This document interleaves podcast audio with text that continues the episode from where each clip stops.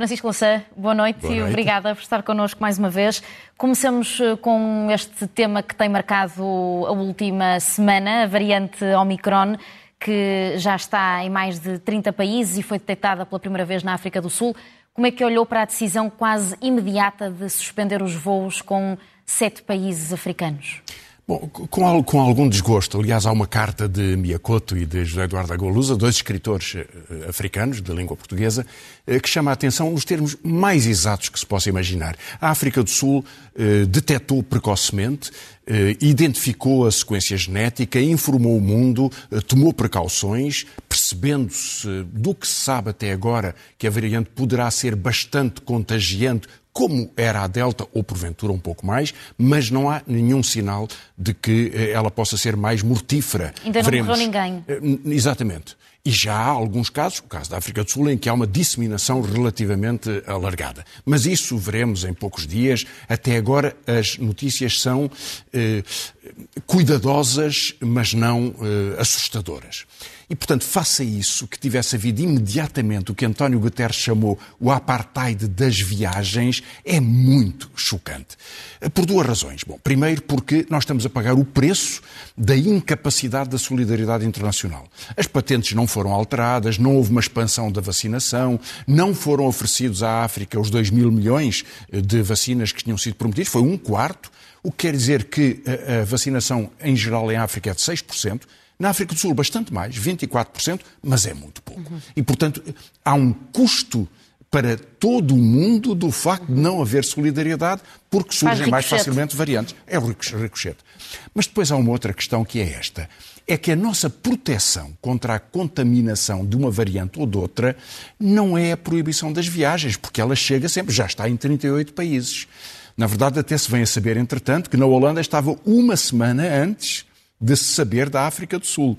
Portanto, veremos de onde é que ela começa. Se tiver começado na África do Sul, de qualquer modo, já estaria noutros países e não se proibiu as viagens da Holanda. Não se proibiu as viagens dos Estados Unidos, não se proibiram as viagens da Alemanha, mas em relação à África, utilizou-se imediatamente o critério do apartheid. António Guterres utilizou o termo mais, mais, mais duro, mais desagradável, mas tem toda a razão. Porquê é que não se proibiram as viagens da Alemanha? Porque se utilizam métodos de prevenção e de precaução. O teste, além da obrigação da vacinação, que era exatamente o que se devia ter feito em relação à África. Eh, um africano não é diferente de um alemão, de, eh, de todos estes pontos de vista. Não tem nenhum sentido esta discriminação, ela é eh, chocante. Uhum. E, portanto, este desequilíbrio, esta vontade de satisfazer a opinião pública, de tomar imediatamente medidas, mesmo que sejam inúteis ou prejudiciais, porque faltam as medidas essenciais, que é a distribuição das vacinas, que é a possibilidade de haver mecanismos de, de, de, prevenção nas viagens para evitar contaminação, que é o que se deve fazer, tudo isso é chocante. Ainda sobre vacinas, Francisco Louçã, sobre a possibilidade agora da vacina passar a ser obrigatória, a Presidente da Comissão Europeia quer abrir essa discussão. Na Alemanha já é uma forte possibilidade a partir de fevereiro. Como é que olha? Bom, e a Áustria já decidiu que a partir de fevereiro assim aconteceria, portanto a Alemanha uhum. vai no mesmo caminho. Uhum. Eu, eu, percebo que alguns países estão perante uma situação de, de, de, grande dificuldade.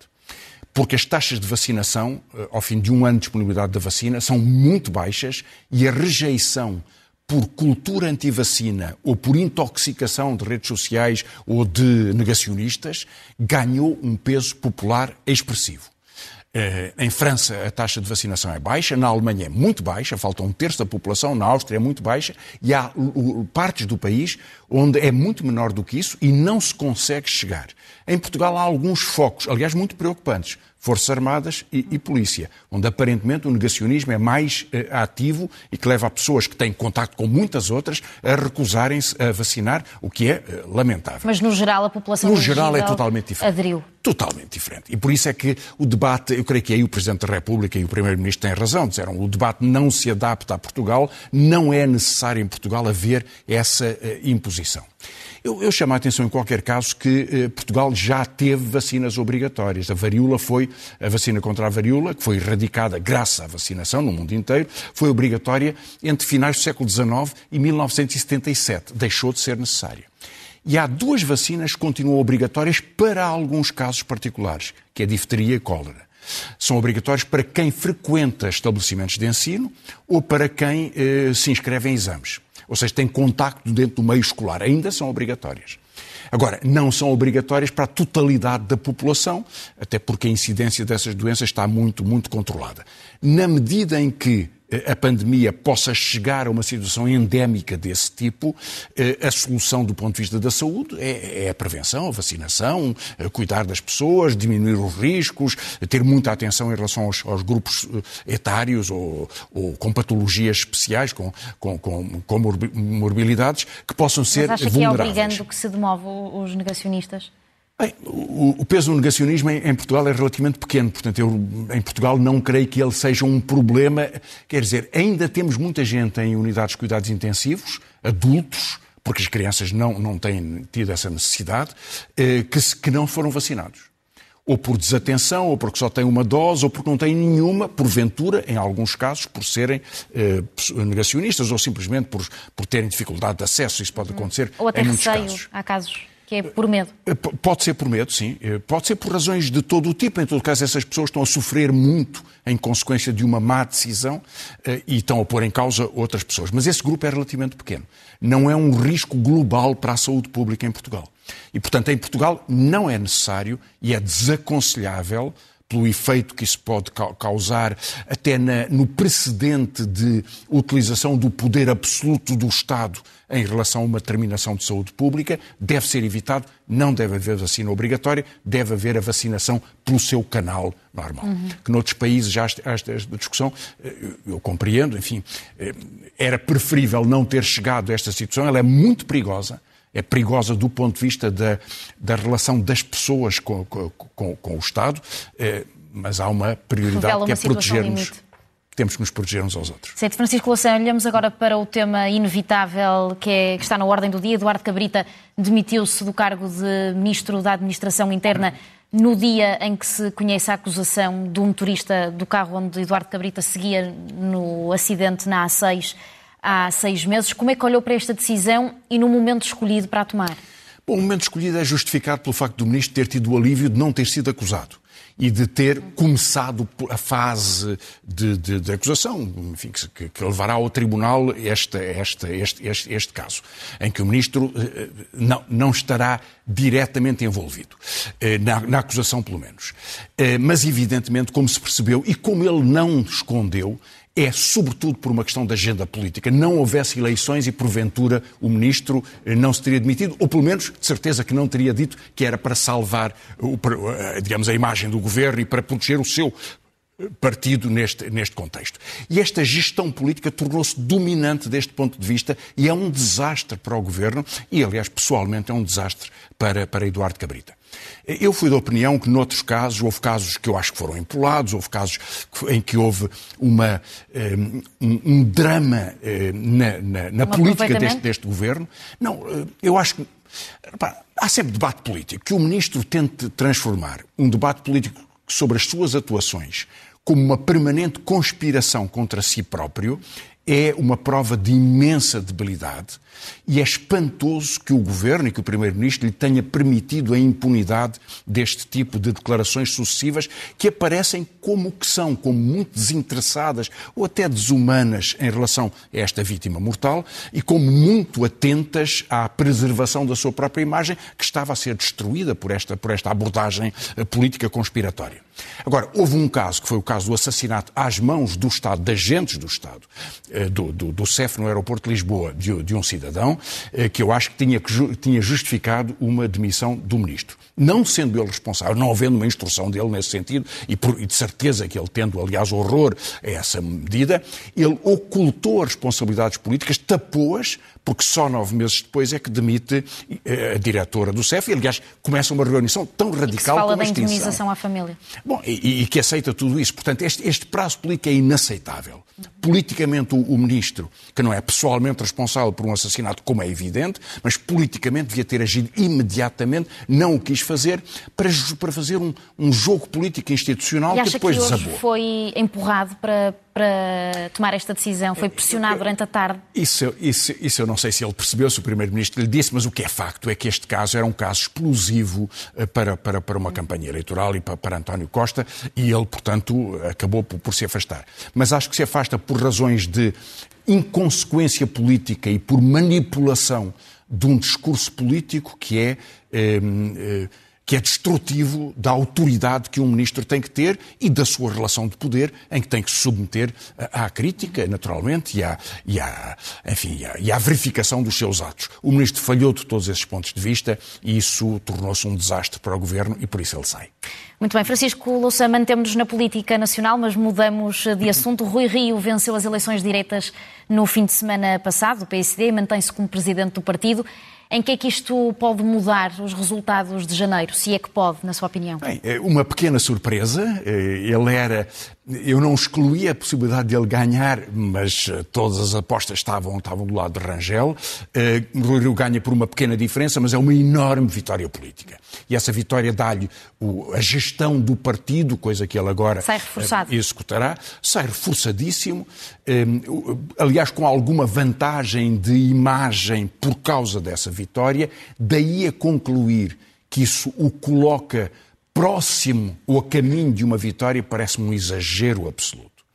É, mesmo a comparação que é feita com o erro das sondagens, que não se aperceberam da evolução da campanha de Lisboa, em que Moedas não subiu, ou não subiu quase nada, mas em que há um desgaste da uh, candidatura do Partido Socialista, essa comparação parece-me desajustada. Até porque, repare, repetissem-se as votações de, da Câmara de Lisboa e o Partido Socialista teria, com o, PCP e o Bloco de Esquerda, 51%, e, portanto, o primeiro-ministro seria, o, seria Medina. Enfim, se a comparação assim, assim, assim existisse. As leis são diferentes.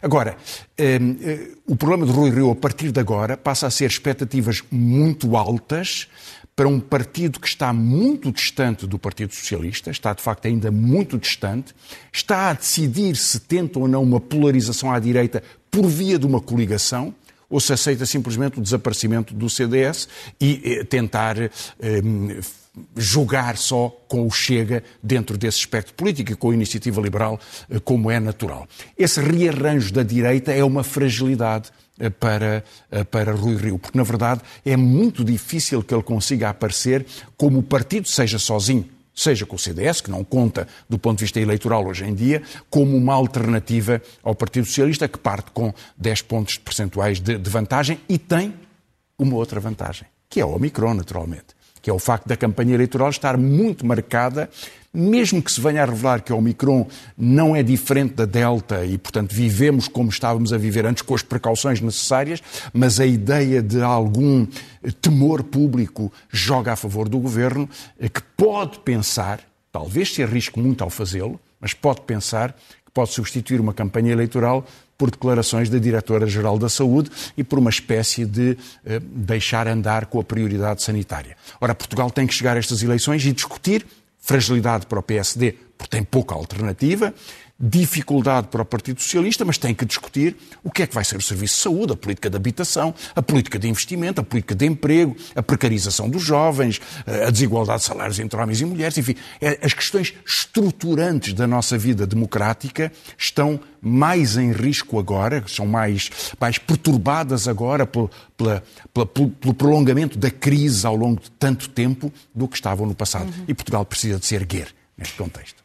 Francisco Louçã, e agora o veto de Marcelo Rebelo de Sousa à lei da eutanásia foi esta semana, na segunda-feira. Como é que olhou para as justificações apresentadas por Marcelo Rebelo de Sousa à questão uh, das palavras doença grave, incurável, fatal? Como é que olhou? É, houve uma reação bastante, que eu achei bastante emocional, um pouco surpreendida, não creio que justificava muita surpresa, bom, emoção, isso depende, depende de cada um, por parte dos partidos proponentes, ou do, da maior parte dos partidos proponentes, em relação às posições do Presidente, porque sentiram, sentiram o desajuste entre a motivação que levou o Presidente a levar a primeira lei ao Tribunal Constitucional, em que ele pedia em que o Tribunal Constitucional concluiu que era necessário esclarecer os conceitos de lesão definitiva e de sofrimento intolerável, portanto, o que foi suscitado pelo Presidente, essa matéria o Tribunal deu-lhe razão, mas há um desajustamento entre esta motivação e a outra motivação já muito diferente do veto político, eh, que é eh, o Presidente apontar que há duas formas de decisão possíveis quanto à morte medicamente assistida, que é eh, a lesão fatal e a doença incurável, eh, portanto, o caminho para a morte inevitável, ou uma situação de lesão definitiva com um sofrimento acentuado. É o caso, eh, para falar de um caso, um caso muito conhecido, do Ramon Pedro, que na sequência de um, de um acidente ficou tetraplégico, eh, totalmente eh, sentiu-se como morto e durante 30 anos lutou pelo seu direito a terminar a sua vida com dignidade. Há um caso em Portugal, Luís Marques, que acabou por ir recorrer aos serviços da Suíça numa situação semelhante. Eu não conheço os detalhes, de forma que nem sequer uhum. quero falar, falar muito sobre isso, mas é este tipo de sofrimento, que, de situações incuráveis em que a pessoa não consegue viver consigo própria e eh, não tem nenhuma, nenhuma esperança, está previsto na lei. Assim como o da doença fatal a caminho de uma morte inevitável. Mas as duas estão previstas na lei. E o Presidente alegou, não da primeira vez para o Tribunal Constitucional, mas na sua argumentação do veto, que as duas eh, estavam mal esclarecidas. Não o fez da primeira vez, fez-o da segunda. E, portanto, esta inconsistência suscitou a ideia de que há aqui um jogo eh, político da parte do Presidente. Há quem tenha dito que, que se baseia um pouco nas suas convicções pessoais. Eh, Está de acordo? Bem, o Presidente tem, obviamente, uma atitude, não escondeu, de resistência pessoal, religiosa, política e, e sempre o disse. Também disse que não poria essa subjetividade pessoal como determinante da posição institucional do Presidente da República. E por isso eu leio este veto. Depois do Tribunal Constitucional ter pedido um exigido um esclarecimento sobre a lei e de ele ter sido feito, o Presidente poderia ter suscitado de novo a ida ao Tribunal Constitucional dizendo isto não é satisfatório ao não o fazer, reconheceu que a decisão do Tribunal Constitucional é, foi, foi, foi cumprida na lei. Uhum. E, portanto, alegou agora a existência dessas duas vias de, para uma decisão soberana de uma pessoa adulta, bem informada, consciente eh, e, e, capaz de decidir por si própria, eh, com o incómodo que uma delas lhe causava. Agora, definindo os termos dessa lei nesse caminho, eu creio que a conclusão mais importante do veto político é que o Presidente já não tem nenhuma possibilidade de recurso institucional para se opor a uma lei que redefina estes termos e o fará nos termos destas duas uhum. alternativas. E, portanto, o caminho terminou para a oposição do Presidente, na minha opinião, quando a, a Assembleia volta a reunir. Lembre-se que Rui Rio, que é um defensor da lei, volta a ser eleito, dirige o partido, veremos qual é a composição da Assembleia, mas ela de certeza que será favorável, ou porventura mais favorável ainda a esta lei do que a anterior. Portanto, em março teremos esta lei aprovada. A resposta. Francisco Louça, estamos a entrar nos nossos minutos finais. 2021 uh, assinalam-se este ano os 20 anos desde que o consumo de droga foi descriminalizado em Portugal queria falar sobre este assunto. Sim, queria chamar a atenção para uma enorme conquista para a democracia portuguesa, uma lei que é tomada como uma referência por muitos outros países como um exemplo extraordinário, precursora, uma lei sólida desse ponto de vista, com um problema que já me vou referir, mas, portanto, esse, esse, esse passo que Portugal deu eh, foi um passo sólido, para evitar que toxicodependentes eh, fossem tratados como criminosos e, pelo contrário, para, para permitir que fossem, fossem tratados ou, ou pudessem ter acesso aos serviços de saúde, assim o desejassem. E, portanto, essa grande, grande, grande vitória. Eu, eu colaborei com essa lei, aliás, ela resulta de. Hum, Lembro-me bem do encontro que eu e o Miguel Portas, eu na altura deputado do Bloco de Esquerda, e o Miguel Portas, eh, dirigente do partido, tivemos com o António Costa, Ministro da Justiça, eh, e com eh, um, um outro governante, para discutirmos esta lei, decidirmos os detalhes. O Bloco de Esquerda tomou a iniciativa, agendou, agendou a lei, o Governo hesitou sobre se devia apresentar as suas propostas no mesmo dia ou não, foi decidido que sim, outras propostas surgiram também, e disso resultou uma lei que é este grande avanço. E foi uma excelente experiência de cooperação que eu só queria sublinhar, porque é assim que se resolvem problemas. A lei deixou-nos uma dificuldade, porque ela descriminaliza o consumo de droga, mas aceita uma punição de quem é apanhado com eh, uma quantidade de droga acima da média de utilização por 10 dias. E o Supremo Tribunal passou a interpretar que essa eh, faixa dos 10 dias deveria levar a uma punição. Chegou a haver, cerca, chegou a haver nestes anos cerca de 800 pessoas multadas e até 7 que tiveram cumprir uhum. prisão.